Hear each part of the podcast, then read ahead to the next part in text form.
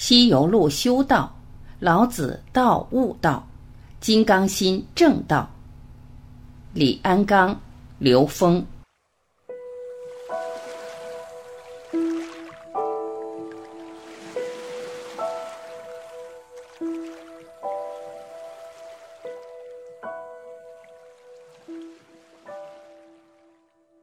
安刚国学，刘峰。西行老庄金丹炼，游刃子成刚柔线。纸糊大小心通圆，路由道载法无限。性本天成当归元，命运人修下尘凡。双鱼和合绝坤乾，修正一真醒万缘。李安刚，国学不仅仅指的是过去，因为一个国家的传统包含了过去、现在和未来，这个国家的一切就是这个国家的学问，叫国学。问路的目的是要上道，中国人叫学问，学了要问路，问路的目的是要上道，上道的目的是要行走，并且到达目的地。那么中国国学学什么呢？学字上面是两只手，两只手中间抱着，要提起来的是《易经》的爻。而我们上学的时候答的就是对和错，错也就是差，答对的我们都忘了，答错的差我们还记得。后来我们发现，男和女结合才生出后代，天和地交合才有风雨雷电。原来所有世界的万物都要结合。于是中国人说话一定是死活、横竖、左右、前后、黑白、东西、是非、好歹。你看他是这样来表述我们对世界、宇宙空间的理解的。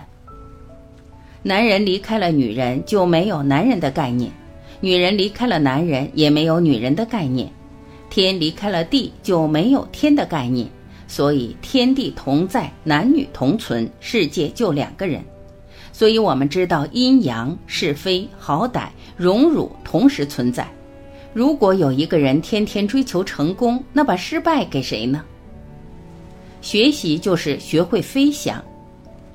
学习的学底下是文字的字，宝盖说明是家庭，家庭里面填了一个孩子，这个孩子脑洞大开，需要做父母的把他从屋子里面提出来。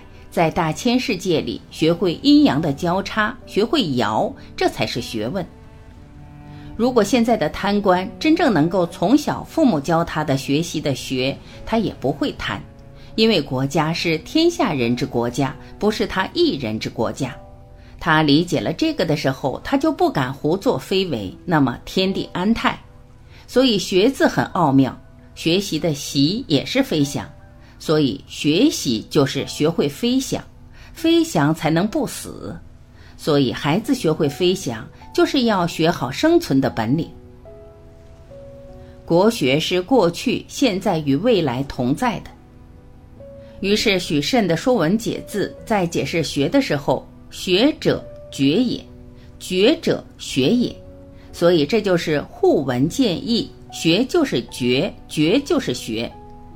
学的目的是为了觉，一个人觉悟了，由脑洞大开到睁大眼睛，知道了自己该走什么道，这就是有觉。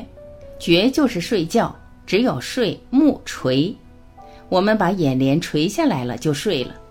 觉下面是个见，就是睁大眼睛。你我睡了，最后觉了。要想睡一个好觉，就得做好中国梦。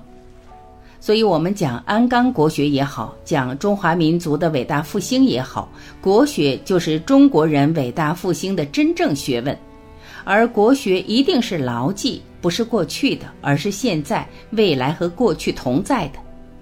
我们要讲的安钢国学，一定是你我现代的每一个人站在自己的角度，要完成中华民族伟大复兴的历史使命，必须做的事，必须了解和掌握的本领。安纲国学包含了我这一辈子研究的三部大书，就是《西游录》《西游记》，给我们提供了一条路。有了路还不行，还要走上老子道。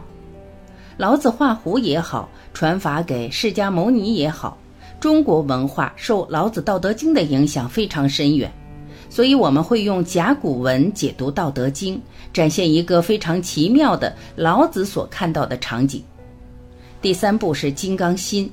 我们要想传承，就要让你我的心变成虚空心，变成金刚心。最后，心在，宇宙在，心即宇宙，宇宙即心，宇宙即我。知道我是谁，走上人生道，完成自我的生发，实现中华民族的伟大复兴。这就是安纲国学真实的意义。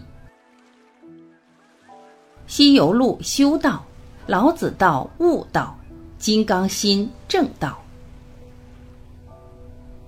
刘峰，谢谢李老师。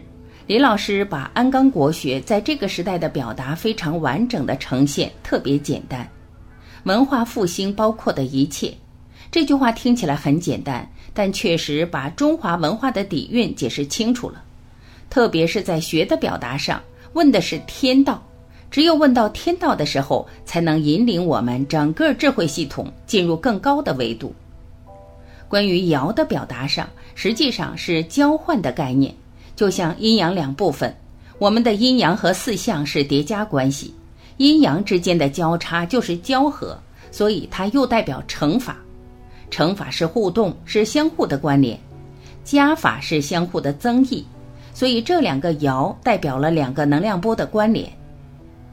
刚才讲到学习的习是飞翔，实际飞翔是去高维，是生命觉醒的方向。所以学和觉是一回事，在学和觉的关联上，这个觉是高维实践，所以是内观，它就是梦。内观的梦境都是高维实践，所以国学本身是觉悟之学，是让我们进入更高的时空境界的。所以安刚老师在国学系统里有三个部分。一部分叫《西游路》，它是修道的；这个《西游记》本身是修道的，这条路本身是一条自我修炼的过程。老子道是悟道，把宇宙真理真正的领悟关联。金刚心是正道，所以他把整个修道、悟道、正道来形成安纲国学的主体。当我了解了这个体系之后，我就写了一个简单的句子。西游之路，性命双修；老子大道，天人合一；金刚心法，当下觉醒。我用这么一个诗句来表达我对西游路、老子道、金刚经的完整的理解。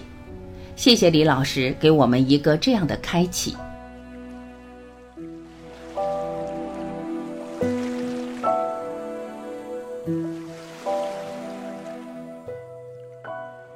感谢聆听。